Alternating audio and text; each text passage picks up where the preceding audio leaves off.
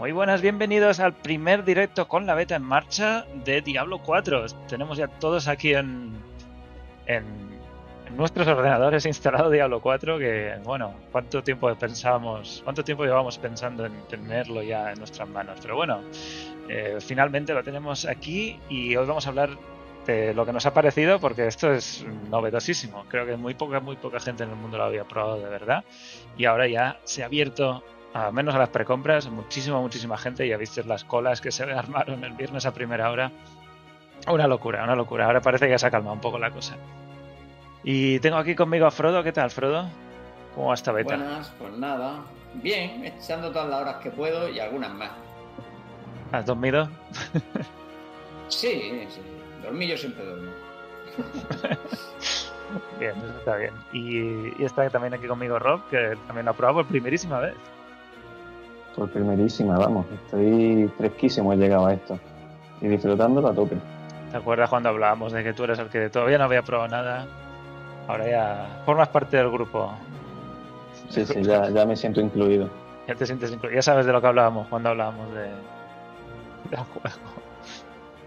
Y mm, sé lo que hablabais y sé lo que os callabais. O sea que sí, sí. Muy bien, sí. Pues eh, el juego, por algún motivo, hoy no lo puedo streamear porque el OBS, el, programa este de streaming, peta cuando tengo juego abierto. Ni siquiera que lo tenga puesto en pantalla. Es que el juego abierto y el OBS no se llevan bien. Y he visto que otra gente ha tenido problemas con esto. Tengo que mirarlo bien todavía porque no he tenido tiempo hasta hoy. De hecho, he estado todo el fin de semana sin internet. En fin, una locura el fin de semana para mí. Pero al menos vamos a poder hablar un poco de nuestras impresiones. Así que, si os parece, eh, acompañadnos un poquito mientras hablamos. Luego pasaremos a jugar al canal de Frodo, que sí que lo puede streamear bien. Pero nosotros vamos a hablar de estas primeras impresiones de la beta de Diablo 4. Así que empezamos. Espera un poco y visita diablonext.com.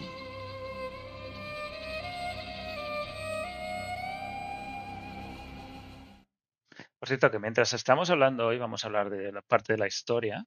Vamos a, si alguien no ha jugado la trama o no lo quiere ver, no quiere saber nada de lo que pasa en el primer acto de Diablo 4, no, bueno, os podéis ir ahora, pero bueno, quedaos, porque aunque, aunque os contemos la historia, la podéis jugar la, la semana que viene de todas formas. Eh, ¿Y por qué no empezar hablando un poco de, de, esa historia, de esa atmósfera que crea el juego? Y te voy a preguntar a ti, Rob, primero, porque tú eres el que menos había visto el juego hasta que lo has tenido esta semana en tus manos. ¿Qué, qué te ha parecido en general el comienzo y, la, y esta trama de historia que cuenta el juego? Eh, me ha dejado tranquilo porque algo que a mí me chocaba un poco era que el hecho de poder hacer cinemática en cualquier momento pues hacer que, puede hacer que el juego como perdiese un poco su rollo, ¿sabes? Su esencia de Diablo, en el que al final todo está contado en isométrico y la narrativa es diferente, la historia en tercera o en primera persona. Y no, me ha encajado muy bien. O sea, esa, bueno, el prólogo, ¿no? Lo que juega al principio. El prólogo como que tiene todos los elementos para que tú, no es un tutorial, pero básicamente aprendes a jugar, aprendes de qué va la cosa, te introduces en la historia -huh. y ya te ponen en camino de algo. O sea, tú sales del prólogo sabiendo a dónde estás, qué está pasando y a dónde tienes que ir. Y, y está muy guay, me, me, ha gustado un montón. Y bueno, el rollo oscuro lo tiene totalmente. Eh, también diría, no es, no es eh, Diablo 2 en cuanto a que sea un sucesor directo, que tenga el mismo rollo de Diablo 2. Para mí es otro rollo, pero sí diré que comparando con Diablo 3, esto sigue mucho más la estela de Diablo 2 en cuanto a oscuridad que el otro, aunque tiene su propio toque y su propio rollo. Frodo, a ti, tú tampoco habías jugado esta historia así no, bien, historia... bien, puesta. No. Nada, va bastante bien, la verdad. Me, me, está gustando cómo lo están orientando. Me ha sorprendido que nos presenten ya tan pronto a todo el mundo, básicamente. Tenemos, bueno, a todo el mundo. Todavía queda, ¿no? Pero han desvelado todas las tramas importantes. Y bueno, la... los, los vídeos in-game bastante conseguidos para que tengas ahí sí. viendo siempre a tu personaje. Además, le quitan el casco y todo eso en algunos vídeos para que puedas echar screenshots. Uh -huh. Te acuerdo que te comenté una vez que en WoW hacía mucho que había escenas que estaban pensadas directamente para que te echaran la screenshot. Y aquí hay una muy clara cuando estás hablando con papá. que te ponen de lateral con tu personaje, el ángel, está hecho para que este es un screenshot sí o sí. O sea. Sí, esa, esa, esa vídeo de Inarius con, en la catedral, eso es una pasada. ¿eh? A mí la primera vez que lo vi, el homenaje no me lo esperaba tener ahí a Inarius de enfrente. Y es lo bonito, que estás siendo parte de la historia, ya no es algo que pasa en paralelo, que bueno, tú miras de lejos, eh, no pasabas por ahí, ahora ya estás ahí metido y te hablan a ti directamente como, como no sé, protagonista. Sí, y, y otra cosa que también yo creo que está muy guay aquí es que eh, ya desde el principio lo que tú ves en el prólogo te viene a dar a entender que no eres el elegido, el Nefalén, el tal. Eres un tío que pasaba por allí y que le ha tocado estar en el lugar donde ha pasado algo y a raíz de ahí pues te enganchan dentro de la historia. Pero en ningún momento se te pone, a menos lo que hemos visto, no eres el mega pro del que todo el mundo ha escuchado hablar. Eres alguien que estaba allí y le ha tocado le ha tocado por ciertas cosas pues lidiar y meterse en una situación. Sí que parece que, que la primera contacto ese con las pétalos parece que te hace algo que, que, que tienes una conexión especial, ¿no? Con Lilith y no está muy claro qué es. Todavía, al menos. Sí, básicamente, básicamente, parece como que no te ha dominado del todo, ¿no? Te has quedado a medio y puedes tener contacto con ellos, pero no te controla, ¿no? Como parece que controla el resto de la población. Sí. O sea, algo de elegido hay, pero no es. No tiene pinta de ser el Nefalem. Bueno, de hecho te dicen literalmente en algún momento que tú también has sido ¿no? como elegido, bendecido, pero te dicen los malos, ¿no? sí. sí, tú eres como esa y tal. Pero sí, la escena esa, por ejemplo, con, con papá, como has dicho, eh, está muy guay por eso, porque mm, algo que si lo enfocas desde el punto de vista de Diablo 3 hubiera sido una escena muy épica, Aquí básicamente alguien diciéndote, eres un mierda. Y pasando de tu cara. Y me gusta mucho como esa escena que está muy guay. Es como muy anti-Diablo 3. Que ya no es que, que todos estén detrás tuyo, ¿no? Que, oh, es el Nefalem, hay que seguirle. Es un poco lo contrario. Tú estás intentando que te que confíen en ti. Y todo esto de, uy, son cosas que están pasando en otras partes y yo intento ayudar, pero no todo el mundo confía o, o, se, no sé, te ve como ese héroe, ¿no? Eso, ya lo habían, lo han dejado muy claro que este juego no va por esos, ese tipo de historias, al menos. Y, eh, bueno, hablando de la trama, la trama pues te lleva a la catedral esta, no me acuerdo cómo se llama, el monasterio alabastro o algo así, donde es muy chulo subir, subir las escaleras, ver los murales, es una, es una pasada el el estilo artístico que tiene todo el juego en general en, en cuanto a atmósfera que crea y todo el lore oculto que hay por ahí, todas las historias secundarias que hay por ahí. Las misiones secundarias a mí me parecen también una pasada, todas son... Obviamente, como es un juego de diablo, todas acaban mal. eh, todas acaban con alguien, alguien muerto o alguien convertido en demonio. y, y ese es el tipo de historias que creo que le dan mucha más interés en, un mundo como santuario. Deja, déjate de lado todo aquello de Halo 3 de que los demonios gigantes han venido a hacer una invasión enorme. No, aquí es todo mucho más. Uh, puede que sea a gran escala al final del juego, pero no empieza así, y eso es lo importante, ¿no? Sí, bueno, nunca podemos saber dónde vamos a acabar. Porque... Sí. Además, más con las expansiones, ¿no? Es muy difícil que lo mantengan muy terrenal mucho tiempo, pero bueno, ya veremos lo que hacen, cómo se controlan. Sí, pero bueno, hay... No, sabemos nada de hacia dónde vamos ahí.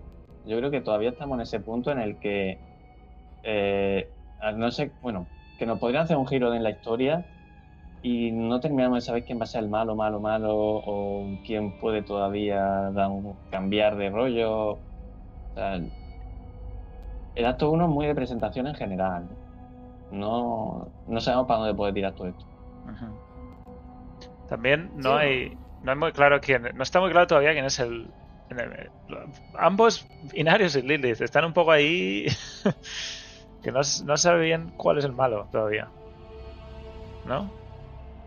Bueno, te, te eh. presentan un poco más mal a Lilith porque Lilith está controlando a la gente, ¿no? Cada uno está con su bando, pero al menos Inarius no está usando control mental mediante pétalos de rosa.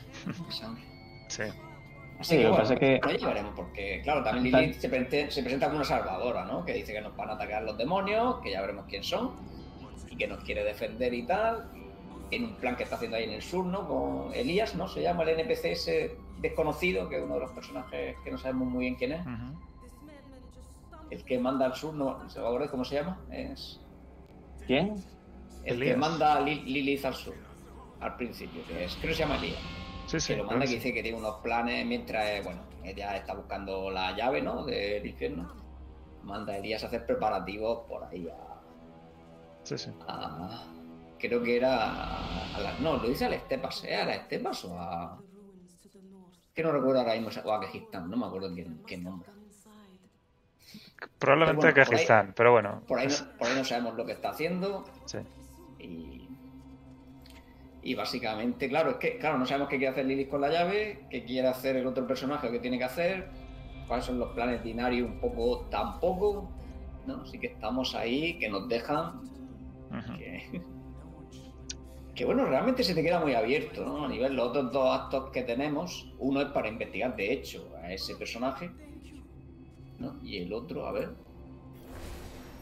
Lo ponen en, el- en A la ver. misión, ¿no? si uno era a Loraz, vale, sí, el hombre pálido, ¿cómo le llaman? Debería buscar a Loraz en Ket Bardu para ver si tiene alguna pista sobre el hombre pálido. Esa es la parte de, de, de Elías, ¿no? Y la otra es en la que tenemos que ir a Skosglen para buscar un Oradrin que tiene información acerca de Lilith. Esas son las dos tramas que tenemos nosotros abiertas. Que también a ver por dónde van los tiros por ahí, porque si el, acto 1, ¿cuántos, ¿cuántos horas os costó? Así.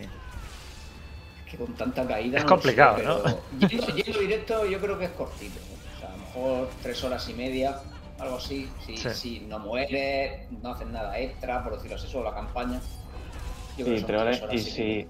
escuchando las conversaciones, yendo tranquilamente, ¿eh? Tres horas y media. La, la campaña en sí no es larga, es más que. Bueno, que no te saltes nada. Que es difícil yo- no distraerte, ¿no? Sí, yo cuando me he puesto a hacer ya con el segundo personaje la campaña, he empezado y digo, mira, me voy a pulir la historia lo primero de todo y luego ya me pondré a, a hacer secundaria o a hacer otras cosas. Hostia, eh, el acto 1 cuando me lo pasé he dicho, me lo pasa todo rápido, en verdad. O sea, ¿Cuánto- qué nivel llegaste? vas directo, ¿A qué nivel llegaste al final del acto, Rob? eh, creo que me lo pasé en nivel en torno a 15 o así. Porque yo lo hice muy rápido esta vez, solo porque quería hacerlo lo más rápido posible, llegué al 13. El acto entero en pues. 13. Me entretuve un poco más que tú. Sin Pero hacer sí, nada de secundarias ni nada, nada, nada. Yo jugué- incluso tuve que subir de nivel una vez porque si no, no podía seguir por la zona que me pedían nivel 12.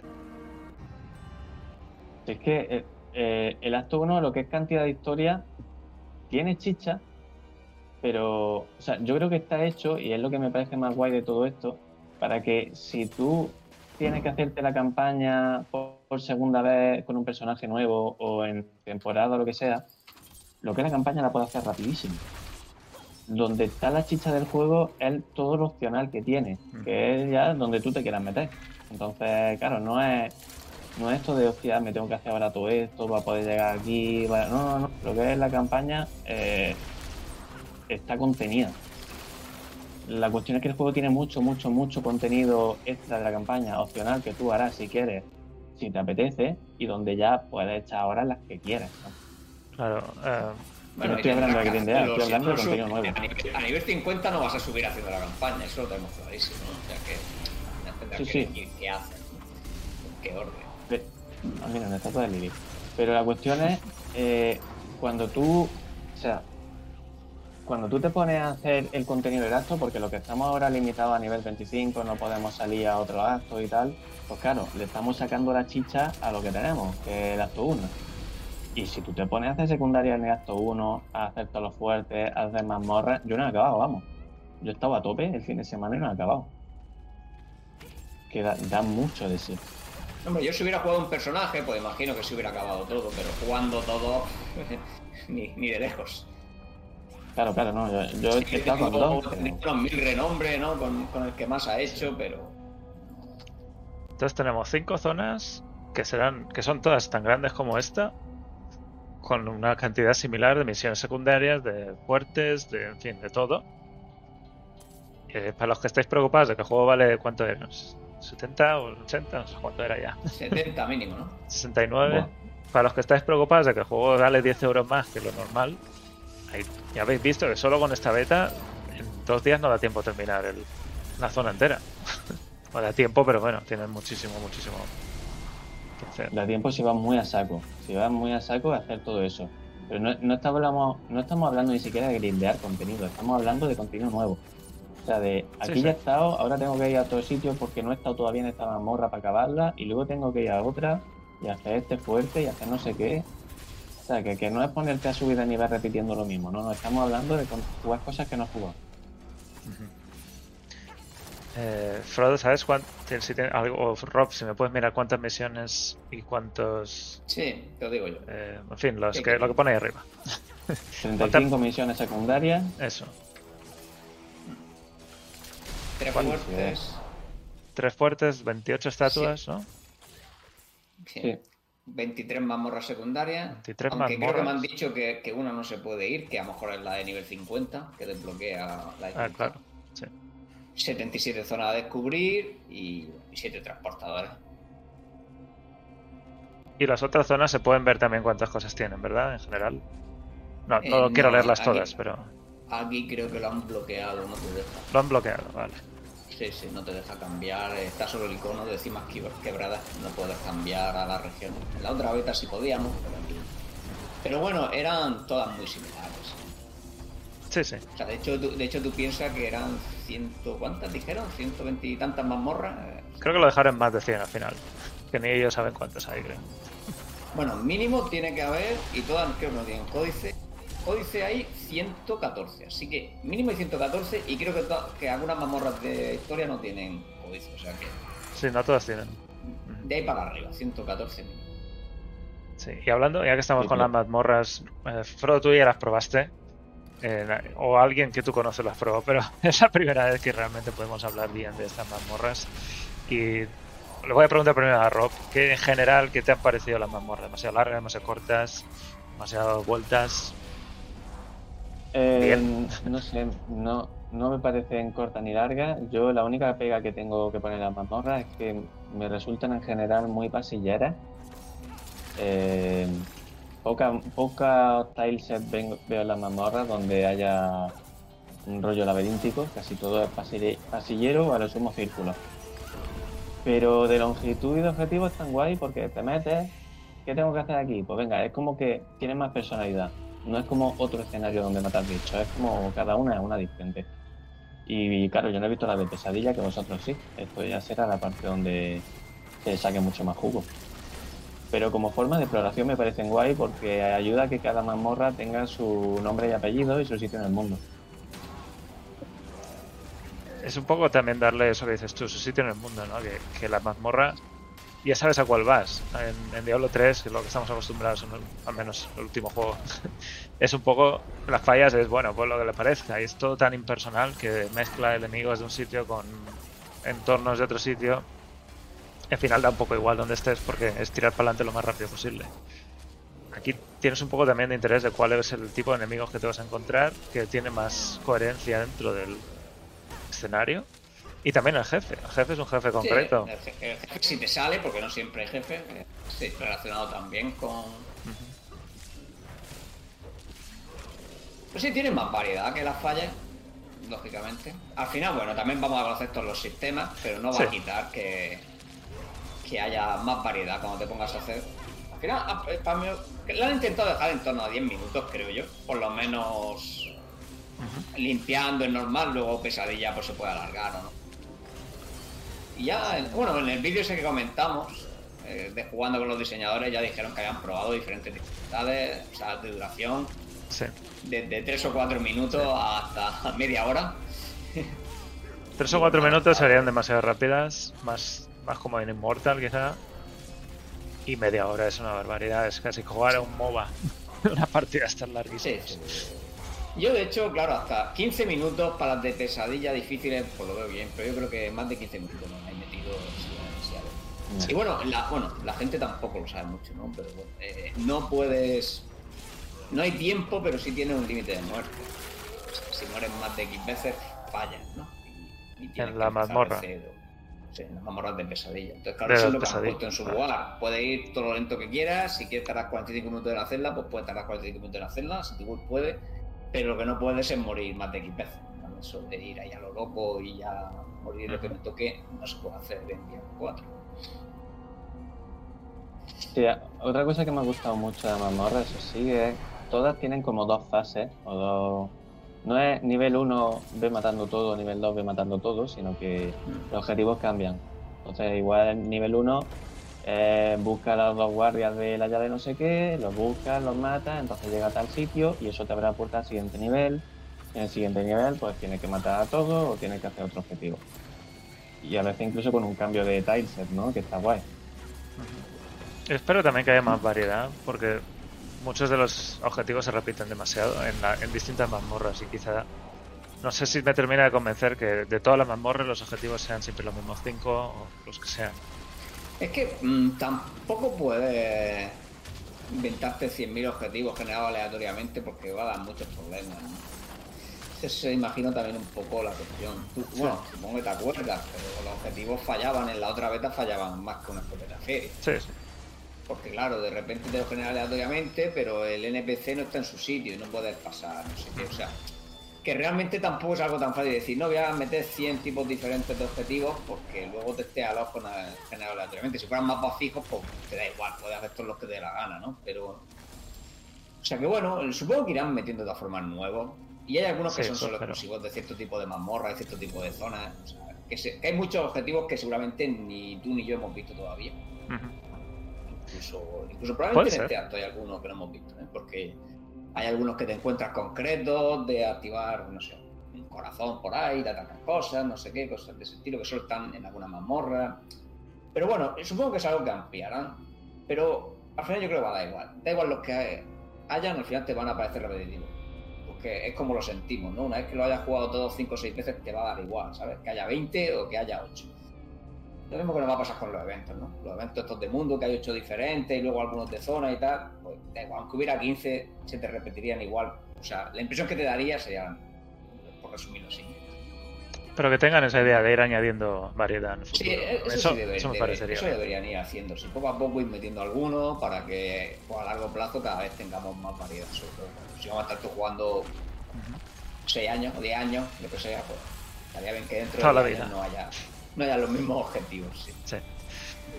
Sí, Eh, el juego en todos los aspectos es muy ampliable, muy fácilmente. O sea, en cualquier momento te mete mazmorras nuevas en el mundo, objetivos nuevos, afijos nuevos. O sea, incluso el acto 1 se podría ampliar de muchas formas después de haber salido el juego. Es como que yo creo que este juego con tiempo será un pepino, aunque el punto de partida me parece muy bueno, ¿eh? No, no me quejo. Claro, hay que pensar esto como que es el punto de partida de algo que, que se va a expandir constantemente. Es, y, y un ejemplo que quizás no es el más apropiado, pero es Diablo Immortal. Diablo Immortal hace un año y a hoy ha, ha evolucionado muchísimo. En cuanto a mejoras y en cuanto a contenido. Pero bueno, es lo mismo con Diablo 4. Sigue Rob. No, eso. Y en general creo que, que promete, pero que sí, será ir ampliando. Los afijos, por ejemplo, de monstruos de élite, a mí me gusta mucho más este juego porque no es tanto como veo un zombie que no sabe por qué suelta bolas de fuego de todos lados, ¿no? Es como que son más sutiles. Hay cosas muy vistosas, pero, pero no sé, lo- los veo como más en su sitio. Pero también es verdad que cuando ya estamos jugando más alto nivel, que todos los monstruos tengan cuatro fijos en vez de uno, pues acabaremos viendo todos muchas más veces, se, Se volverán repite, mucho más sí. Formas, eh, hay muchísimo en este juego, ¿eh? comparado con el 3. Y, Sí, sí. y hay algunos que son exclusivos, por ejemplo, el, el triple disparo solo pueden tener los Rangers. Ese tipo de cosas no existía en, en los otros Diablos, básicamente. No, no, es es eso, están como mucho más integrados en el juego y en el enemigo y, y aparte que los élites no van brillando en azul fosforito. ni- Eso sí, ¿eh? lo de que brillan. Uf. A mí, me- ¡wow! qué alivio, me encantó. Y fíjate que en teoría el icono encima de la cabeza debería ser más activo casi, pero da igual, al final lo prefiero. Y, saben mejor dónde están los élites, además. Eh, Sí, en general yo creo que esto mejora bastante. Sí, Y son siempre como más grandes, ¿no? Muy minimalista también. Los élites son también más, más grandes en, en modelo. Sí, sí. Sí, Algunos pero- más, otros menos, pero no, tampoco son. Pero no es tan bestia en general como en Diablo 3, donde de, de repente te aparecía un humano que era el doble de alto que tú. Bueno, con algunos de los caballeros estos de, de la Catedral de la Luz sí, sí son un poquito grandes, pero no es tan bestia como en Diablo 3. Pero eso es porque se mete mucha proteína. Vale.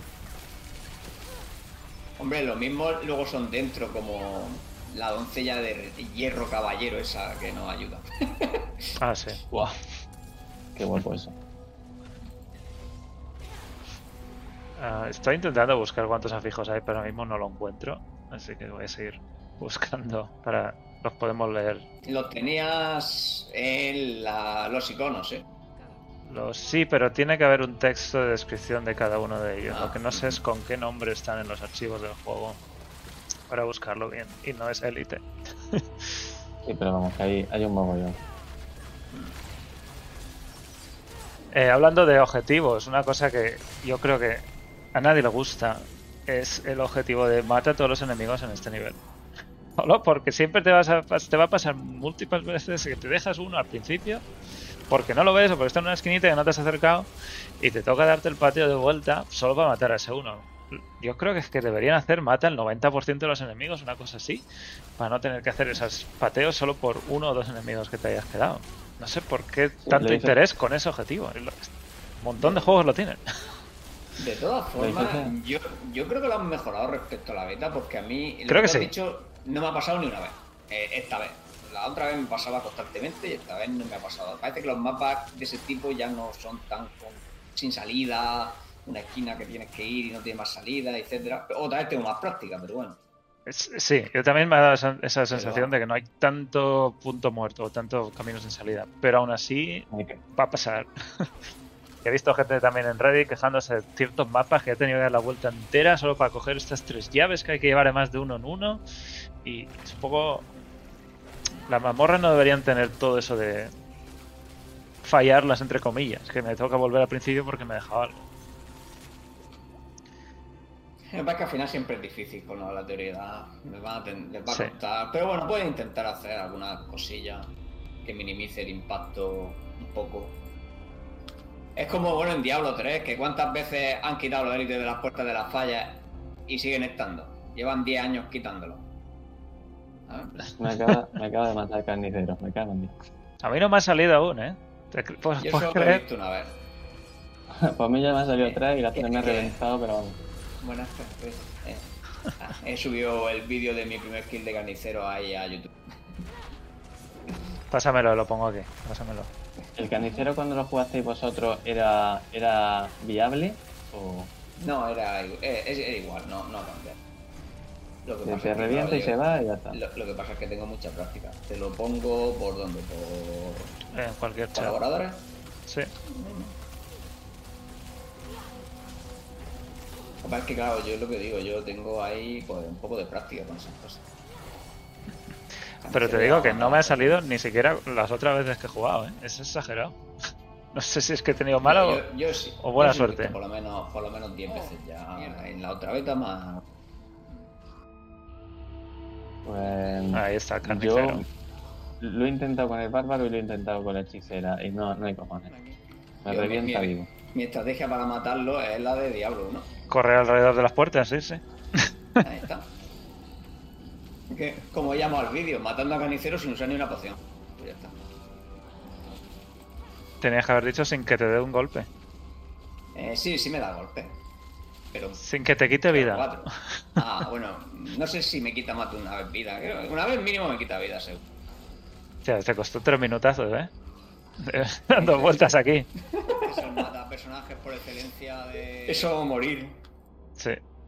Por lo menos con- con una hechicera, bueno, a más, nivel abajo te puedes quedar. Pues es duro, ¿eh? Este, este no está hecho para poderse matar. Sí, Fácil. no, es que además no me dejáis usar mi build bien, no puedo hacer suficiente daño ahí, porque realmente no es una build de Hydra. Yo esa build pego con la esquila de hielo y no la puedo usar apenas. Mm. O sea, la hidra solo está para tirar Frostnova, que, que ya ves tú lo que hace la Frostnova. si es que la barra que le han puesto de tú no se rellena nunca. Le estoy haciendo constantemente CC. Sí. Y la barra, fíjate, la del stun que no sube. le han puesto una barra bestia. Eso a lo mejor sí lo han cambiado, porque ahí me suena que yo conseguí aturdirlo en la otra beta. Y en Mm. esta yo creo que es imposible. Eh, ¿Me podéis decir alguno? hablando, Mientras, mientras peleo, pues seguir hablando, ¿eh? Que ahí Sí, sí. el. Quería, mientras sigo buscando cuántos afijos hay. Uno, el nombre de uno de ellos. Y lo busco en los archivos.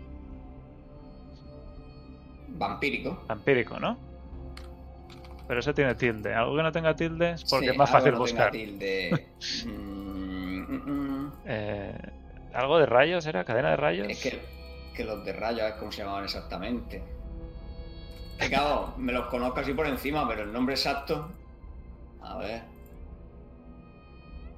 ¿El de muro se llama muro? No, no sé. Pero muro se saldrá en mil sitios. Boiler, ¿no? Espera, será. Vamos a ver. Bueno, da igual. Es difícil. eh, Si veo un edit, te lo digo. Sí. Em, Bueno, pues eso sobre las mazmorras. Y luego tenemos las 27 que, que son todas aleatorias. Y eso es una cosa que también se ha hablado de cuánta aleatoriedad hay en el juego. Esto es un poco como cuando empezó Diablo 3, que el mundo exterior es siempre estático, aparte de ventillos que pueden salir por aquí y por allá. Y toda la aleatoriedad está en las mazmorras, de las cuales la gran mayoría son en interiores. Hay Alguna exterior, pero la- las que yo más he jugado son casi todas en interiores. O sea, o sea, ¿os da esa sensación también? Igual en otras zonas hay otra proporción. No hay Este- demasiada en exteriores, la verdad, pero bueno. Las anteriores son como las raras, pero yo también estoy de acuerdo. Al fin y al cabo son mazmorras, no sé. Es decir, siempre que estás jugando fuera de mazmorra estás en exterior. A veces entra en algún edificio y tal, pero las mazmorras se supone que la gracia que tiene es esa, son el momento en el que entra más allá. Que en esta zona principalmente hay pues, algunos bosques, ¿no? Que sean exteriores claramente. Sí. Sí. Yo no he visto nada que, aparte de los bosques, no he visto nada. Hay alguna que vas transicionando entre interiores y exteriores, porque vas en- como en un fuerte, pero sales por fuera, luego vuelves a entrar, pero vamos, poca cosa. Es, eh, es bastante curioso cómo han decidido hacer esa definición. Pero bueno, sea lo que sea, es lo que tenemos al menos en este primer acto. Ya veremos el resto de, de las zonas. Eh, una cosa que os saco. Sí. Eh, hay una escena que es una mazmorra exterior, pero que, bueno, es parte de la historia, la quest esta en la que estamos buscando el archivo ¿Bosque? ladrigo. Sí. Ujú, Y te encuentras con un lobo. sí. ¿Tenéis alguna teoría de quién es? El lobo te lleva a Tristán, una visión de Tristán, de hecho. O sea que tiene alguna Sí. conexión con Diablo 1 o Diablo 2. O Diablo 3. Es que yo llego a pensar que, que pueda ser diablo ese lobo. Puede ser Diablo. No, no sé si es una cosa muy loca, pero Y que te quiere ayudar. Aquí, bueno, te, te- quiere que te enfrentes a Lilith, pero no de la forma que quieren los Horadrim. Lo que quiere. sí. No sé. Quiere que quite a Lilith en medio. Te habla mal de los Oradrin, te habla mal de Lilith. Es como, ¿quién, quién, quién es este tío? Saltus cool, ¿eh? Es, es tira él. Es tira él. El lobo tira él. Bueno, es que claro, no sé, puede ser que sea un personaje que conocemos también, que luego resulte ser pues, un druida, yo que sé, por ejemplo, pero bueno, no, no sé. Un cambiaformas de cualquier tipo. Es que claro, alguien antiguo que se haga lobo, yo creo que no conocemos a nadie claramente. No sé si hay. No, no me suena. No. Pues que claro, es que más antiguos son todos Oradrin y no me suena ningún Oradrin que claramente cambia formas, ¿no? Así que no. Claro, tiene. Es algún tipo de avatar, ¿no? De ese lobo. Es alguien que ha tomado esa forma para hablar con nosotros, pero no sabemos todavía por qué. Estaría muy curioso que fuera Diablo y fuera una, par- una especie de que te alías con Diablo en este juego, en realidad. Lo, lo que pasa es que cuanto más importante, sea, más importante sea ese lobo, eh, tira por tierra la- lo que hemos hablado al principio. Cuanto más importante sea el lobo, más importante eres tú. Porque te ha salvado concretamente a ti. Mm. Porque eres el que está en esta misión de buscar a Lilith. Claro, claro, pero, pero claro, cuando te salva, realmente todavía no estás ¿no? en ninguna Sí. en ninguna misión. Estás llegando a una cueva random, no has hecho nada. No eres nadie. Él te, te- se supone que te salva de que mueras ahí antes de conocer ni a Lora, ni bueno, ni pasar por la catedral, esa, bueno, la iglesia.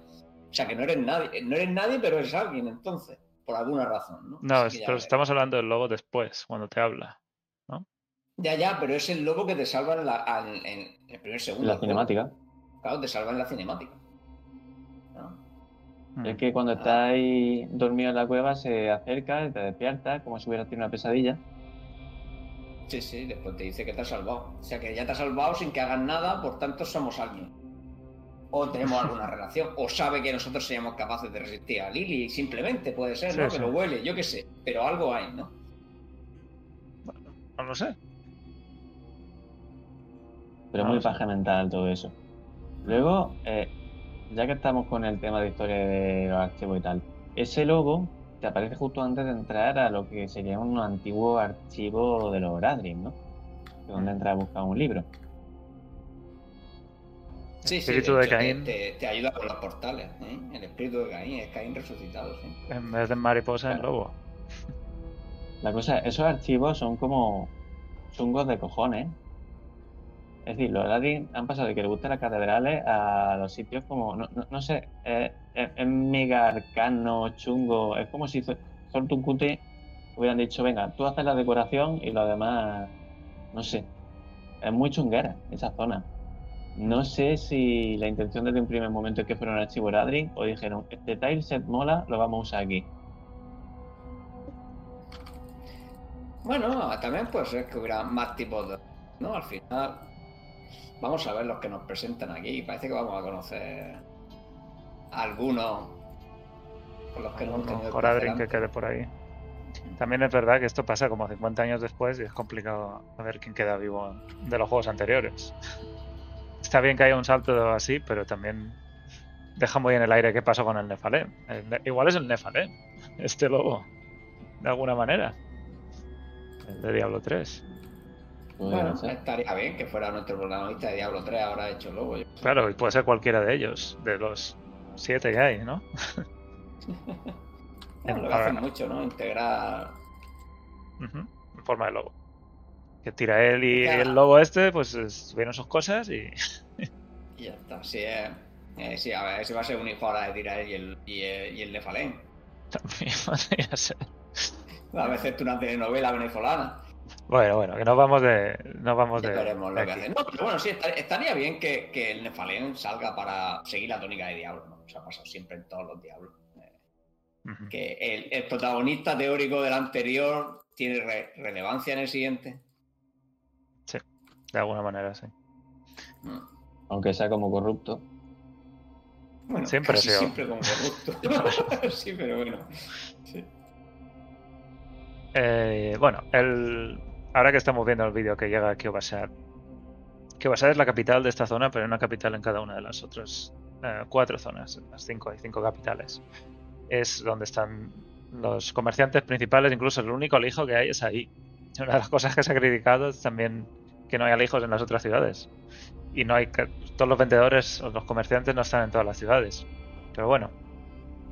Eh, tú ya habías visto Kiobashat, pero ¿tienes alguna algún comentario sobre esta ciudad? ¿Demasiado grande, demasiado pequeña? Para cuando estemos jugando a saco, demasiado lejos las cosas Yo- unas de las otras. Yo, me- lo di yo en la beta, que me parecían la mayoría de capitales eh, cosas están demasiado alejadas y pasan demasiado tiempo en la ciudad. pero- claro, tampoco es que puedan hacer mucho.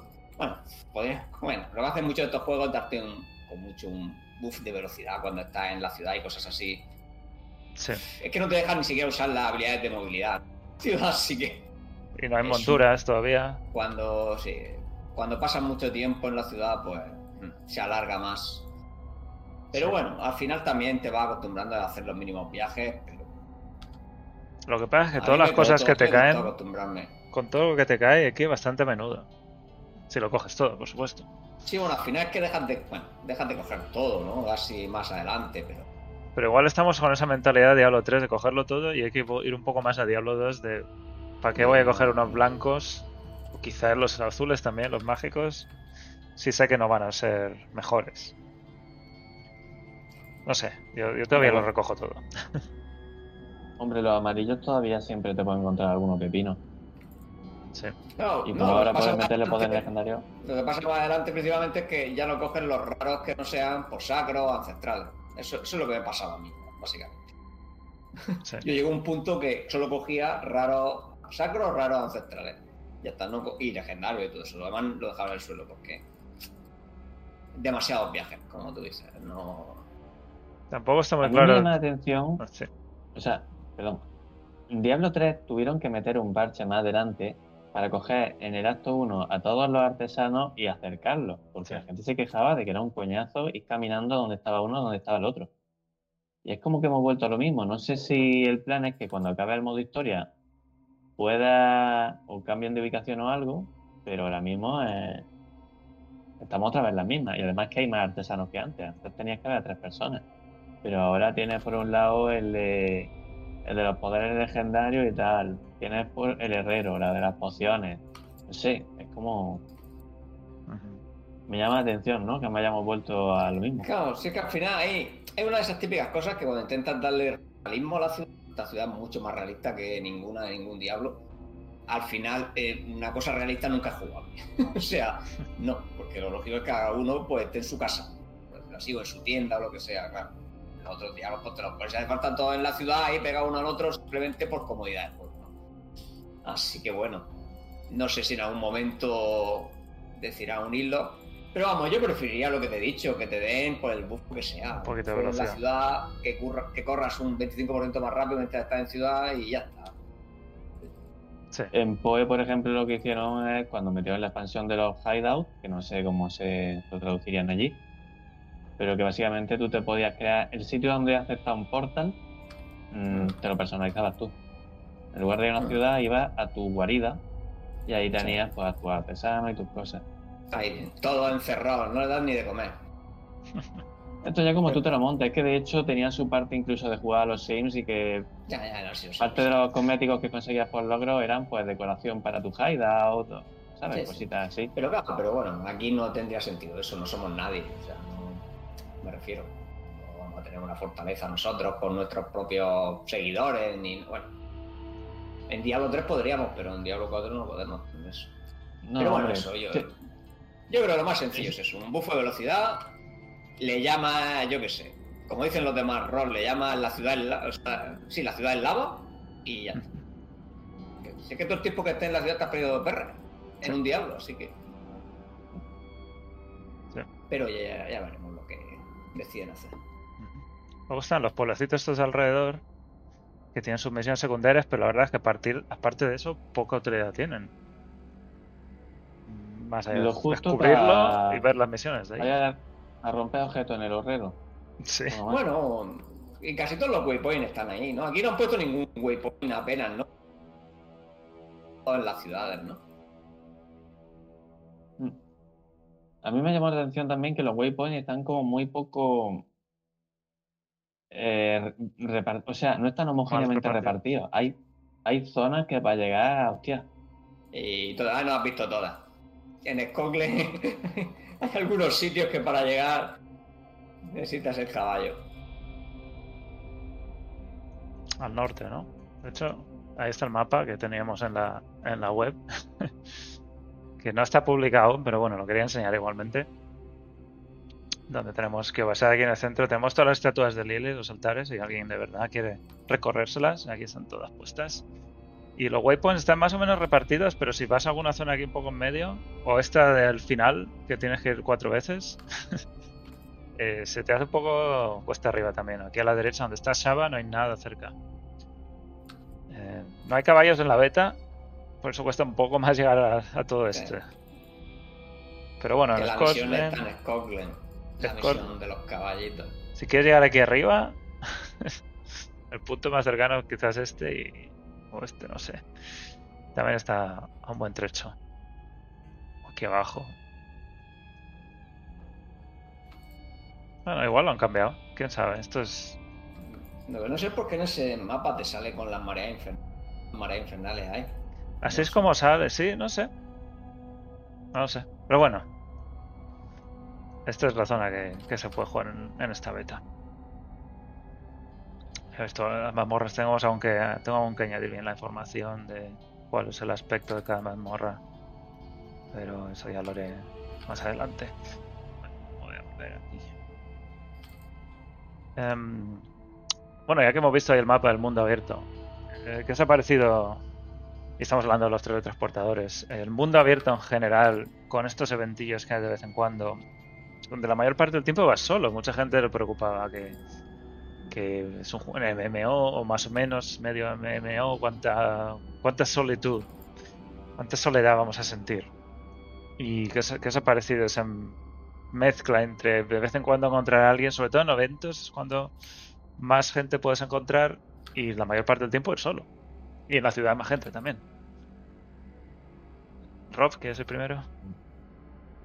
A mí no me ha molestado en ningún momento, la verdad. No, no he visto que haya demasiado. En la ciudad hay mucha por ahí, pero. Sí, sí, sí. De- hecho, me ha llegado a pasar de llegar a algún evento y dirme, ya tío, no hay nadie. A veces aparece alguien y, y no me la hago yo solo, que esto es un coñazo. Cuando ya te he hecho un par de veces el mismo evento. Pero no, cruzarte por ahí con alguien no me molesta en general, porque además. Normalmente ellos van por un lado, tú vas para otro y si os cruzáis con un grupo de bichos, lo matáis entre dos con mucho y sigue cada uno su rollo. No sé, bien. Y es todo dinámico que mientras estás jugando solo, los enemigos tienen están escalados para uno, pero si alguien se acerca, de repente tienen doble de vida y cosas así. Es, es todo dinámico. No, no se nota cuando tienes a alguien cerca que algo cambia. Lo mismo con el nivel de los personajes. Eh, ¿A ti qué te parece, Frodo, esa mezcla entre Bueno, MMO y ya, no? lo, ya lo conocía, Sí. me gusta cómo está. Eh, quería verlo si lo habían cambiado respecto a la otra vez. Y parece que no, teníamos mucha más gente y era casi igual. Creo que solo una vez me he cruzado tres personas, casi una vez solo en todo lo que he jugado, fuera de un evento. Y ha sido nada, en un segundo por ahí, cada uno se ha ido para un sitio, ya se saliendo de una ciudad y tal. O sea, el resto del tiempo ves uno ves uno, ves dos como máximo, la mayoría del tiempo ninguno. Lo fasean muy bien para mantener la experiencia de Diablo, que al final...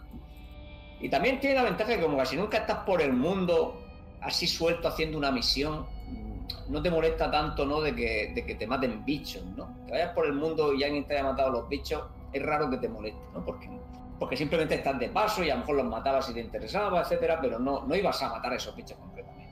Sí. Así que creo que queda bastante los bien. es cuando realmente. Y la verdad es que sí que hace más ilusión ver a gente en los eventos cuando, cuando empiezan.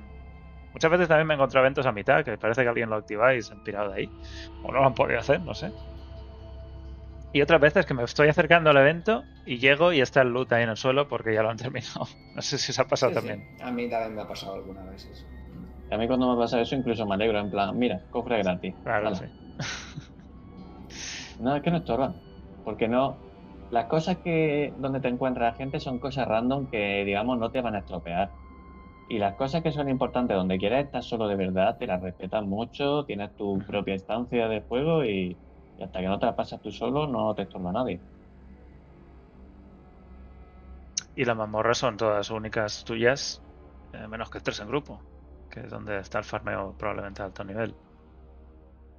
Así que es una. La única cosa que, creo que, que yo corregiría en cuanto a que el resto de gente afecta era cuando sacaron a Saba, y quizás eso cambió en el juego final porque va, pasará más veces, pero cuando a Saba tú echabas a correr desde el teletransportador más cercano que hay, que es el de la tribu de los Oxos, de los bárbaros estos, ibas para allá y todo lo que veías eran monstruos del mundo volviendo hacia atrás, porque básicamente todo el resto de jugadores lo que estaban haciendo era no matar a ningún bicho y ir corriendo a al spawn de Saba. Sí. Y era un cachondeo porque tú ibas corriendo en mitad de la nieve y veías, te ibas cruzando con un montón de bichos que no te atacaban, sino que estaban volviendo a su Volviendo. punto de. Su punto original. No sé si os pasa a vosotros, pero Sí, pero a mí eso tampoco me molesta, porque bueno, es una cosa que, que no tiene una solución muy sencilla. Bueno, eh, quitar, quitar los bichos, porque en cualquier momento que pase algo, que la gente quiere ir rápido de un sitio a otro, ves eso. O sea, Claro, pero era tan masivo que, que yo hubiera dicho, es decir, no es que me molesta ni lo ponga un problema, ¿eh? pero me llamó la atención que pasara y no fuera algo en plan, bueno, pues el bicho en el momento en el que está siguiendo al jugador X, y el jugador X se ha ido a otra zona y el bicho además te sale con el signo encima de imparable, o sea, en plan, tiene alguna mecánica interna que en el momento en el que se aleja demasiado de su punto original, vuelve el solo corriendo. Sí, sí, vuelve, vuelve imparable. Eso pasa en muchos MMOs. Sí, pero bueno, es que es la forma, pues la otra es que se teletransporte y que se, que se teletransporte es peor, porque el otro el- le puede, no sé, le puede rodear a un jugador hardcore y matarlo, o sea, etcétera, etcétera. O sea, es mejor esto que cualquier otra opción que haya. De hecho, si os fijáis, tampoco es que te- los, los enemigos te spawnen mucho cuando estés por ahí, ¿no? O sea, esto de que te aparezcan de la nada. Otra cosa es que estén diseñados para eso, ¿no? Tipo que te salen del suelo, etcétera, etcétera. En general los spawn, yo no sé si lo han hecho a posta o es casualidad, casi nunca te sale un spawn mientras estás en un sitio ahí quieto, ¿sabes? Lo que digo, que, que los veas aparecer de así, ¡puf! de la nada. Sí. Eh, Em, y otra pregunta es eh, que es eh, y es muy pronto para hablar, de esto porque estamos al 25. Es el, sistema de habilidades, el árbol de habilidades que habíamos visto algún detallito en otros vídeos de, de informes trimestrales y tal, pero nunca lo habíamos llegado. Bueno, bueno, aparte de lo que de otras betas, eh, no lo habíamos probado así eh, directamente. Y quizás Rob tú tienes más opinión más fresca sobre esto. ¿Qué, qué te ha parecido este árbol enorme de habilidades que hay? Con tantísimas ramas y tantísimas cosas por nodo, eh, no sé, 5 o 6 nodos por, por cada clase. Mm, lo veo guay, no sé, es, muy, es muy claro, muy legible. O sea, tú lo ves y entiendes cómo funciona rápido y entiendes hacia dónde va ahí y, y las elecciones que tiene. Y creo que tiene bastante variabilidad. Luego veremos en el momento en el que aparezca en la pool meta y hasta qué punto pues, habrá nodos que sean totalmente inútiles o quedan demasiado por debajo de otros, o si está bien balanceado. Imagino que eso irá mejorando con el tiempo. ¿Crees que Pero en lo, em, Sí. la, la cantidad de puntos que asignas habilidades son hasta 5, luego las pasivas son 3, pero la diferencia entre 1, 2, 3 y 4 y 5, la verdad es que no es tan grande como para que maximizar esa habilidad sea algo, no sé, que esté buscando tanto. Suelen ser Yo números muy pequeños. Sí, de que da mucho valor un punto en algo que no tiene, una pasiva o algo que tiene, que un punto en mejorar algo. Pero claro, como tiene una cantidad limitada de habilidades que puedes tener, pues ya está la gracia, ¿no? Sí, pero al final eso es lo bueno, que tengas opciones. O sea, básicamente que si, si fuera infinitamente mejor siempre poner 5 puntos en todo, pues lógicamente la pool sería, pues nada, ya tienes que ponerte 7 por 6, pues ya está, así que tienes casi todo gastado. O sea, no, Sí. no podrías elegir, ¿no? O sea, que... Pero muchas que cosas que se ha criticado es, es los números grandes que de Diablo 4, que obviamente esto cambiará en el game y tal, pero todos los numeritos que estamos viendo hasta ahora, en- incluso las habilidades en sí mismas, son números relativamente bajos. Sí, Sí, está- sí, está no, no te cambia la build. No es esto que gana un punto, incluso en los objetos, ¿eh? Los objetos al principio pues los vas cambiando por objetos nuevos cada poco. Pero tienes que mirarlo. O sea, Sí, de hecho, creo que la gente los mira menos de lo que hay que mirar. gente que lo está cambiando con la flecha verde. De hecho, De hay, hecho- de hay hecho, que activar... ¿Eh? Sí, sí, lo del tooltip avanzado. Sí, sí, hay que activar las descripciones de habilidades y de comparación de objetos avanzadas, porque si no, no vais a ver bien todas estas comparaciones. Ah, es más de gracia lo que hemos comentado, que, que hay gente ya, bueno, hay mucha gente hateando el juego, ¿no? Y Bueno, gente diciendo, mira, nada, una flecha para arriba, juego de móvil, no sé qué. Y yo, pero si es que la flecha para arriba, no la mires, si es que no hay que mirarla, no había que mirarla en Inmortal, que, que es un juego de móvil. En Diablo 4 la flecha para arriba no vale para nada. Sí.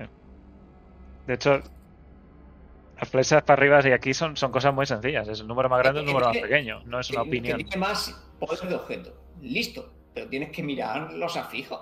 Claro. Y anda que haya fijos para tomar aquí, ¿eh? Pero sabes que muchos afijos no te valen para tu build. Probablemente hay piezas que un tercio de los afijos que pueden rolear hacen cero en tu build. Cero. Va a haber mucha Hay que caza de objetos mucho. con tantos afijos. Esto no es como Diablo 3 que tienes los, siempre los mismos 5. Reroleas al que no te interesa y eh, ya está. Hay, hay muchas más se pueden rero- rerolear también. Aquí. Aunque no me ha gustado que no se vea en qué pueden rolear, por ejemplo. Que eso está en Diablo 3. Ujú. Aquí tienes que tirar a, a lo loco, ¿no? No puedes ver cuáles son las opciones. Que al final va a haber Sí, no. páginas externas, pero es que un juego te haga mirar páginas externas con esa frecuencia no me gusta. Sí. Pero bueno, lo haré como feedback también, lo dejo ahí como cosa puntual. Yo me encontré con la misma también. Me dio mucho coraje que no iba a rodear algo y pero, pero ¿cuál tiro? O sea, ¿me vale la pena o no? ¿Qué puedo conseguir? Pues Sobre todo porque el pon en los no comentarios. ¿eh? Subiendo de nivel, ¿eh? De hecho, el coste en cuanto tienes que hacer el segundo reroll, olvídate. que, que yo he visto ya piezas costar, me hace 20. 20k. eh. Sí, sí, sí, a- Eh. bueno, a nivel 25. ah. El oro, no sé qué será en el endgame, pero en este juego el oro no, no estáis tirándolo. Cuida bien, sí, sí. Hombre, yo, yo me diré, me gasté 100, unos 130k en prepararme a Saba y madre mía, madre mía. De, Ah, de reiniciar las habilidades o qué? No, no, bueno, no, no, mejorando Ah, piezas, eh, eh, sacando y, y pasando poderes a piezas mejores. Claro, es que, es que crear con el códice algunas piezas de ítem level alto, del ítem level máximo que sale a 25, Sí. puede costar 30 k de oro. ¿eh? Simplemente crear el legendario con, con, Ujú. con el Con el códice, aspecto. o sea, un- una salvajada. Sí, sí. Sí, hay que tener mucho cuidado con las decisiones de este, de este tipo. Incluso las habilidades al principio no me importa mucho, pero ya veréis que cuando vas subiendo de nivel ya empiezan a costar y a picar bastante si quieres cambiarte una build completa. Eh, habéis hablado de Asaba y, y por qué no hablar de, de este evento de mundo que ha habido. ¿Quieres, ¿Quieres mi vídeo mientras? Sí, ¿lo tienes? Pásamelo y Ah, lo pongo. espera, eh, espérate, ahora que lo pienso no lo he publicado, creo. Si te salen amarillos mejores que los legendarios, lo que tienes que hacer es extraer el poder legendario si tienes oro, ponerte el amarillo y y pasarte el legendario que ya querías. Lo que pasa es que solo puedes pasar una vez. Es, está limitado. Pero bueno, caen bastantes legendarios. Vamos a acabar de hablar de objetos mientras buscas el, el, no, pero que, el no, lo que he hecho es publicarlo con un nombre rancio. Ahí. Mía, tío, ¿qué has hecho? Bueno, ¿Qué tipo de. ¿Qué, qué os parece por- la tasa de caídas de legendarios? Incluso en el vendedor, en el Cadalo, el vendedor de óvulos, este. Me han salido bastantes. No sé si es, es tiene- la tasa de caída que, que debería tener, pero de tirar una 100 tasa muy alta. o de tirar 200 óvulos, tirar 4 objetos, dos de ellos legendarios, cosas así. Ya, ya te lo he puesto. Yo creo que tiene sobre un 20 un 25%. Y yo creo que es a propósito que lo tenga relativamente alto. Y que no- a lo mejor no es tan alto, pero va a ser más alto que cada. Que es una moneda que no se consigue con la misma facilidad que las esquilas de sangre. Tienes que salirte a hacer las cosas Pues no sé, alto nivel, no lo sé. Claro, porque lo, no, es que los óvalos, los óvalos solo están, pues claro, en el árbol de los susurros y en. Y en los En eventos, los de eventos del mundo. mundo, O sea, claro, lógicamente las mazmorras de pesadilla no te salen. Entonces, pues bueno. Y, Eh, yo y en que- general, la tasa de legendarios, bien, mal, mejorable. Eh, claro, con lo que estamos. Es que si viene acostumbrado de Diablo 3, salen poquitos. Pero realmente salen. Están ahí- o Sí, sea, sí, sí. hay suficientes, ¿no? Yo, yo me he llegado a caer. Vamos, de un Goblin de tesoro me han llegado a caer dos a la vez. Pero que el acto 1, si te vas haciendo la historia, te la vas a terminar habiéndote caído fácilmente dos o tres. Si haces solo la historia, ¿eh? Solo la campaña.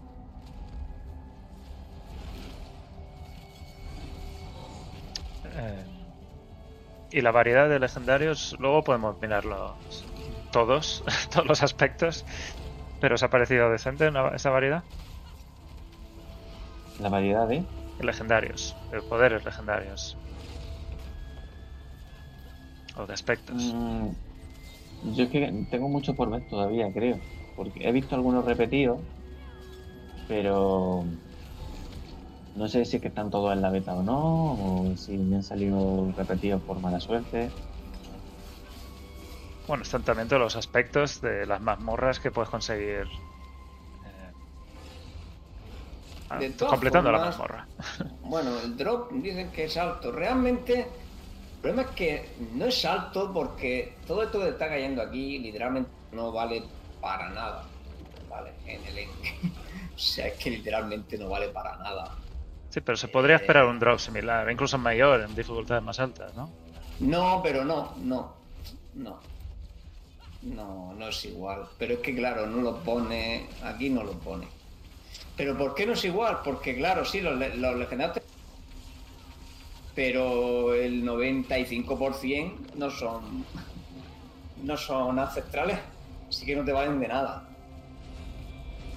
Eso la gente tiene que estar pensando, que, que luego solo te valen los sacros un tiempo y luego ni los sacros. O sea, realmente te va a caer 20 legendarios y vas a dejar 19 en el suelo a veces y vas a coger el otro. Sí. ¿vale? Y los únicos igual, y los únicos caen poquísimo. O sea, que la tasa no tiene. no es una buena referencia, ¿vale? Ahora mismo. Aunque dejen este drop, que probablemente puede estar un poco acelerado. El bot del mundo lo han puesto 4 legendarios, me parece demasiado. La beta anterior no tenía eso. Pero ya veréis que no te va a hacer. No es tan fácil equiparse como la gente cree por viendo la cantidad de legendarios que. ¿vale? Simplemente dar ese punto porque. Porque no, los objetos buenos luego salen poquísimo. Lo que pasa es que no podemos ver el drop. También, estos son comentarios que podéis hacer ahora mismo. Si parece que son demasiados legendarios, estos son ajustes. Yo creo que el ajuste de balance va a venir casi al final, cuando tenga ya todo que, claro, completo. e- Es importante saber, claro, es que te va a dar. Quiero feedback que a lo mejor te hacen caso y estás jodiendo el endgame. Porque va a afectar a un endgame que no has visto También. y, ¿sabes? Entonces, bueno, mm, veremos que los diseñadores sean suficientemente inteligentes para leer eso y decir, vale, eh, me parece correcto, pero mm, si hago esto, mm, luego cuando estemos en la última dificultad va a haber problemas. Pero bueno, claro, la última es tormento, ¿no? Así Por que- ahora. Por ahora. Ya veremos Tormento 16 cuando llegue. Sí. Sí, pero ta- también es eso, ¿no? Los legendarios ya no tienen el papel que tenían en Diablo 3. Ahora hay un nivel. Uy, un goblin de tesoro. Ahora hay un nivel más por encima, que son los únicos que aquí por lo menos no lo hemos podido ver. Vosotros creo que sí. Sí, bueno, sí, están, pero me han caído cero. No deberían ¿El caer hasta no sé qué nivel, alguno de los niveles más altos.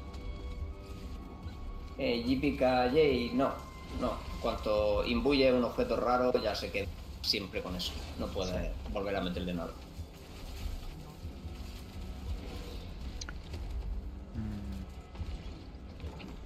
Bueno, estamos viendo al jefe de Asaba, que es uno de los, creo que eran tres o cuatro eh, jefes del mundo que pueden salir en Diablo 4 en distintas zonas. Y estos están, este estaba temporizado. Yo tampoco tengo muy claro si en el juego final estarán así temporizados de a cierta hora los sábados o el día que sea. O será un poco más en cualquier momento, no sé, varias veces al día o no sé. Eh, ¿Tú estabas aquí, Frodo, en este? Sí, soy yo el que está jugando. ¿No? ¿Qué, Eh. ¿Qué te pareció? ¿Lo mataste? Yo llegué y llevas Yo un nivel matado 13 dos veces, obvi- y en la primera no pude. La verdad es que lo han cambiado. A mí el problema es que lo que yo sabía es como cuando sabes algo y es peor. O sea, porque como te han enseñado mal, vamos a decirlo así. Lo que yo sabía de la beta solo valía para hacerlo peor. O sea, literal, porque lo han cambiado muchísimo. Las habilidades pegan muchísimo más, son más fáciles de esquivar, entre comillas. O sea, realmente está mejor diseñado, pero claro, yo venía con la idea de, de la otra beta, que simplemente te ponía algo de resistencia a veneno, te ibas para allá y bueno, y eso. Y ahora que va, la mayoría de grupos que en cuanto no iba mucha gente nivel 25 lo fallaban, Sí, se les iba sin matarlo, etcétera, etcétera. O sea que. Claro, sí que después nos dio tal paliza, bueno, tal paliza. Digo tal paliza porque yo morí 12 o 13 veces, mm, tuve que irme a reparar. eh, al, al 2 o 3% de vida se nos fue. eh, por la primera vez, mira que he venido veces. La primera vez que vi la animación de irse de este boss. Pero claro, luego me tiré una hora y media preparándolo. Y bueno, y esto es todavía un poco más preparado. Y ya Sí. de hecho solo muero una vez y por cagada mía, no muero más veces. Y, esta, esta es la última build que ya me monté, pero aquí llevo ya dos horas o dos horas y media de preparación del personaje desde su que subió a 25 para, solo para hacer este boss. O sea que, que está, me gusta como lo han hecho. Está a punto de morir y ahora debería ser los legendarios y un- y una especie de alijo, ¿no? No, eh, a mí el alijo no me lo y me y dicen que lo tira al suelo, que Lo eso tira una vez, entonces, ¿no? Pero yo me fui a ver mi stream y mi stream, la primera vez que lo maté, no me cayó nada blanco al suelo que se llamara el despojo de no sé qué, era un objeto blanco normal. O sea que. No sé si era un bug, de hecho lo hemos reportado y tal. Ya veremos. A Cabrisi también le pasó en teoría. Pero bueno, en teoría una vez por semana te da un alijo que da más. Eh, y a nivel del tiempo, supongo que para la gente casual viene mejor parte que sepan Temporizado. al menos. Claro, que sepan al menos. Yo creo que lo ideal en estas cosas sería un poco mixto. O sea, que haya una hora concreta que siempre sale un boss y que luego el resto del tiempo ocasionalmente pueda salir aleatoriamente también, ¿sabes? Aunque haya un máximo, ¿no? Etcétera, etcétera. Pero yo creo que sea lo ideal por darle un poco más de emoción, que no sea algo de, oye, bueno, sé que voy a conectar los sábados a las 8 de la noche. Así que Sí.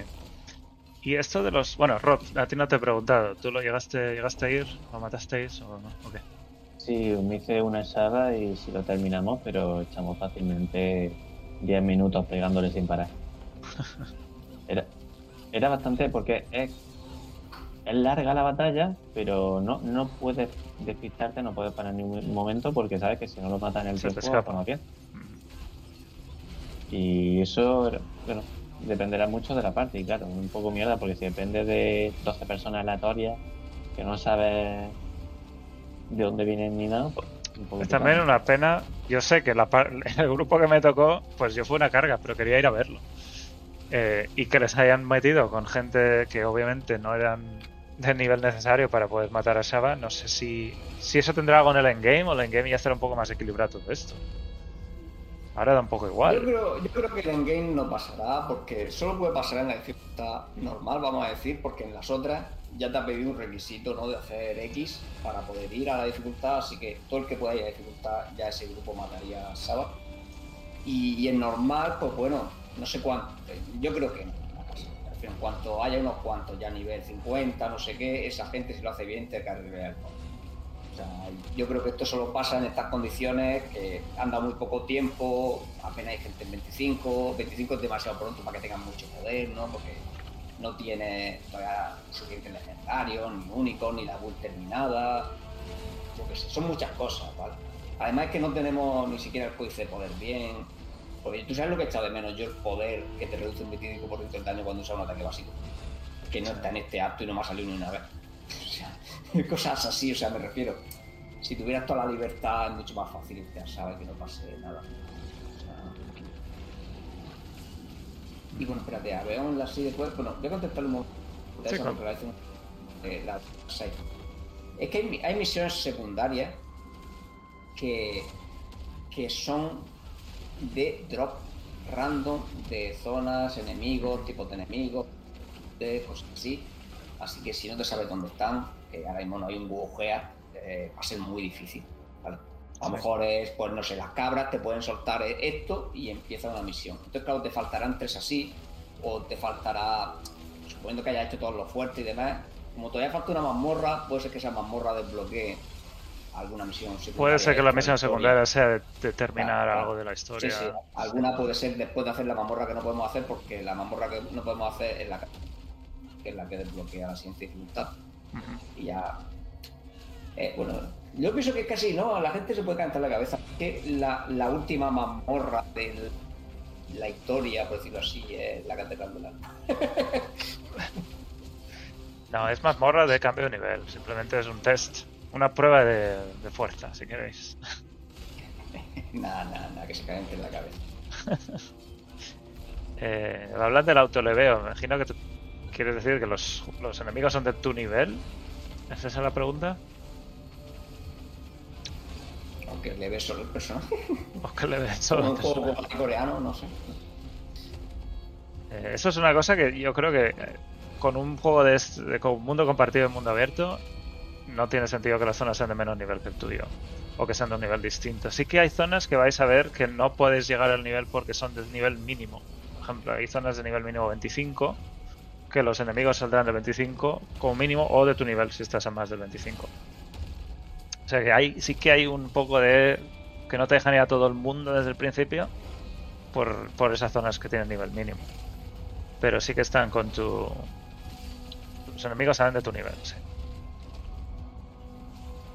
Eh, también eso dejaría muchas zonas obsoletas si no son de tu nivel siempre.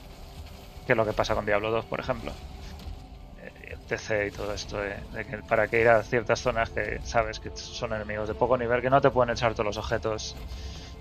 Y con esto abres todo un poco, todas partes. También, bueno, la cosa mala es que no tienes esa sensación de progreso porque vas a una zona que antes era de nivel muy bajo con mucho más equipo y ahora son más duros. Pero bueno, yo creo que en el endgame esto ya da un poco. Pero bueno, en general, en general, excepto la mamorra de pesadilla que hay ya cosa, eh, siempre va a ser todo un poquito más fácil. O sea, simplemente porque sí sube, pero no sube tanto como para pensar todos los sistemas que estás avanzando a la vez. ¿no? O sea, no considera que has podido conseguir mejores poderes para tu build, etcétera, etcétera. Que las builds cada vez tienen mejor sinergia, que estima un poco, bueno, pues que tienen más estética en las piezas y demás, o sea que tampoco es algo muy problemático. O sea, no, es muy difícil que vuelva a una zona anterior y tener un tema difícil que, hace cinco niveles. yo eso nunca me dio esa impresión. Yo tampoco, sí, tengo la sensación de que notas que estás progresando cuando subes nivel, aunque luego te encuentras con contenido más difícil, pero la, sensación no es que tú que por subir nivel te estén penalizando, sino que puedes afrontar contenido más jodido que podías antes. Pero claro, sigue siendo más jodido. Solo que ahora tienes más herramientas.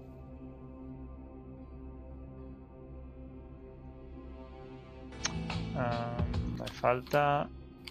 Ah, he quitado el vídeo. Bueno. No sé si tienes otro de otro por aquí cerca. ¿De qué quieres? El que tenía antes, lo he perdido. Ah, ah lo busco. Vete al, al historial, ¿no? Sí, pero no estaba en esta página. Esta, esta. Sí, sí debería estar. Vamos aquí al final casi. Ahí lo que pasa es que estoy con la cola todavía. no, pero no tengo toda la campaña todavía, ¿eh? No tengo la campaña subida todavía a YouTube. Me falta sacar Bueno, por donde vayas, del, da igual. Del último stream. Aquí están. Que con tanta desconexión tengo que ir cortando, subiendo, porque si no se ven ahí mm. hora y media de cola en el stream, en el YouTube, que tampoco tiene mucho sentido. Sí, sí. Bueno, al final han arreglado las colas, ¿eh? Pero ya no hay. Sea lo que sea que estaba roto el primer día, era algo fácil, entre comillas. Em, ampliaron los servidores y Hotfix también. Quedaron toda la noche ampliando los servidores.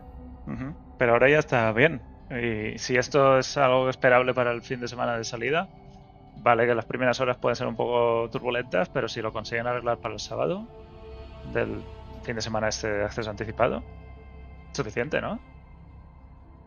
No sé cuánta sí, gente. Para mí. Todavía quedado ahí problemas, ¿no? Ya de, de. etcétera, pero. Bueno, a ver si lo arreglan al final. Lo que pasa es que eso no creo que en un tiempo, ¿no? Para el fin de semana que viene, yo creo que yo estimo arreglar el tema del login, de creación de partida y demás. Y ya con lo que recopilen de información, pues intentar arreglar lo demás en los meses que les quedan vamos, si consigues arreglar en una semana ese tipo de, de rubber banding, ¿no? Que te hace, ¿no? Sí, algún problemilla de eso, sí. Claro, cambiar de fase, todo eso yo creo que le va a llevar más tiempo. Habrán grabado información de sobra con los logs y ya, pues, bueno, que lo arreglen. Porque básicamente es el error principal que tiene el juego ahora mismo. O sea, tiene muy poquitos bugs más. Sí, alguna cosa un poco no te jode. A ver, yo me he encontrado bugs, pero que son más anecdóticos. Pero a nivel de servidores, más eso. No sabía qué, ser el término, pero sí, lo que más nota es cuando estás cambiando de zona y te para ahí un momento. Y reconecta con los que están en esa zona, sí. Sí, eso es un poquito molesto, la verdad. Pero bueno, no, no te jode tampoco la experiencia, no pasa tanto todo a día de hoy. Y bueno, si eso vamos terminando ya. Sí, sí. Por ahí, ¿qué, tengo? O sea, eso, olvídate, Blizzard tiene muchos haters, Diablo tiene muchos haters en cualquier cosa que no lleve un 2 en el nombre. Y, ya está, o sea, al final lo importante es que te guste a ti el juego si vas a tú. o sea, vamos. Sí. Muy bien, pues... debería guiar por opiniones de Sí, guiaos por vuestra propia opinión. Si os gusta el juego, compradlo. Si no os gusta, no lo compréis y ya está.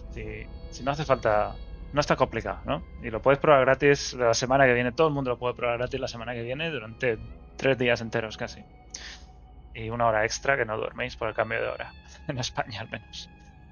Eh, bueno, vamos a dejar de hablar de Diablo 4 y bueno, vamos a seguir hablando, pero como yo no puedo hacer streaming directamente, por lo que sea OBS me está dando muchísimos problemas hoy, vamos a pasarnos al canal de Frodo. Vamos a hacer una raid allí y vamos a jugar, al menos nosotros tres podemos jugar en grupo. Yo no tengo los, los fuertes, podemos ver cómo es hacer un fuerte desde el principio. Eh, Frodo, cuando me digas, me envío, envío a la Sí, gente. espérate que voy a ir preparándolo. A ver. Prepáralo. Rob, ¿tú te vienes a hacer un fuerte? Y vemos cómo es Sí, jugar en yo- grupo. Lo que estemos, encantado. Habéis jugado en grupo, ¿no? ¿Verdad? Bueno, Frodo, tú estuviste ayer, de hecho, con Cabrice, con Alter Time y con Con- Fobiac, ¿no? Con, con fobia, sí. ¿Cómo fue? Eh, bien, hombre, hubo problemas con la hora. Pero bueno, nos lo pasamos bien. Hicimos también los fuertes, eh, nos preparamos, Mm. eh, vimos cómo se habían equivocado con el cambio de hora, como siempre. Sí, sí, sí. Mata- eh, bueno, fallamos contra Voz del Mundo, luego lo matamos. Cabece también se tiró dos horas preparando el personaje y se gastó también más de 100 cartas de oro, pero no murió ninguna vez, ¿eh? Haciendo sabos, ¿sabes? Ah, bueno. Y Me hubiera gustado llegar a haber llegado al 25, pero bueno. De hecho, el viernes, a, a la hora de apertura de los servidores, a la hora, ¿eh? A las 5, punto, se me cayó internet. Hasta hoy. Has tenido también tus problemas. Sí, bueno, sí. en teoría ya estoy streameando, luego Vale. escucha bien o no, no lo sé. A ver, ¿habla? Hola, hola. Creo que sí se va a escuchar, porque cuando vaya entrando la gente voy a... ¿Ha, hecho la raid? Todavía no, ¿no? Ahora acabo de ponerla. Vamos a pasarnos al canal de Frodo. Veníos allí, estaremos jugando en directo y seguiremos hablando, pero ya con el juego y hablando un poco de, en este caso, eh, directamente dentro del juego. Em, yo tengo que cerrar aquí. Me despido para el vídeo que se quede grabado. Nos vemos la semana que viene. El domingo estaremos también en directo a las 8, probablemente, o las 9, no tengo muy claro aún. También haciendo unos segundos streaming de la beta, a ver si tengo arreglado todo esto. Mientras tanto, seguidnos en diablones.com, seguidnos en Twitter, arroba que tenemos, me- se me ha olvidado enseñarlo. Tenemos un creador de guías que hemos publicado, que voy a dejar el enlace aquí, donde podéis crear vuestras propias guías y ver todos los objetos que se pueden poner, todos los aspectos eh, de cada uno de los objetos, eh, todas las habilidades, ¿las veis aquí? Esto igual lo podemos repasar más la semana que viene. Eh, Este es el bárbaro. También los árboles de leyenda, que esto no está en la beta, pero se pueden ir eh, experimentando un poco con ellos. Todo eso lo tenemos en la web, así que si queréis, es la primera vez que se publica un editor completo como este. Está en español, está todo traducido de las cinco clases. Podéis guardar builds si estáis registrados en el foro, podéis pasar las builds y compartirlas. En fin, os lo dejo ahí para que lo podáis ver. Nosotros volvemos la semana que viene.